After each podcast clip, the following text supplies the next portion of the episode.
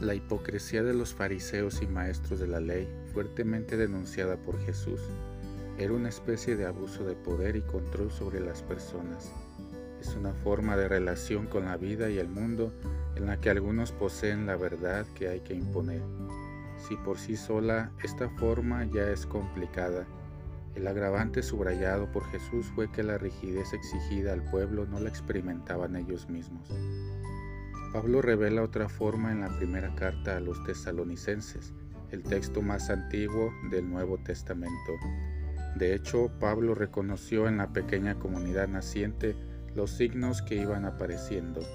Ante Dios nuestro Padre, nos acordamos constantemente de la actividad de vuestra fe, del esfuerzo de vuestra caridad y de la firmeza de vuestra esperanza en nuestro Señor Jesucristo.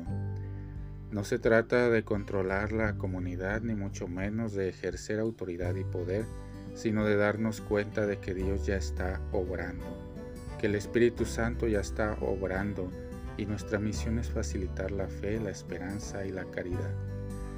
La Iglesia recuerda este día 28 a San Agustín, aclamado como el Padre Mayor de la Iglesia Latina, y citando al Papa Pablo VI, en quien convergía todo el pensamiento de la antigüedad una de sus obras más importantes, Confesiones, es un verdadero testimonio de un buscador inquieto del amor de Dios. He aquí, tú estabas dentro y yo fuera, y allí te buscaba y no me arrojaba nada bello ante la belleza que tú creaste. Estabas conmigo y yo no estaba contigo. Me alejaron de ti las cosas que no existirían si no existieran en ti. Llamaste, gritaste y rompiste mi sordera. Brillaste, resplandeciste y ahuyentaste mi ceguera. Exhalaste perfume y yo respiré. Ahora te anhelo, te he probado y tengo hambre y sed de ti. Me tocaste y ardí por tu paz.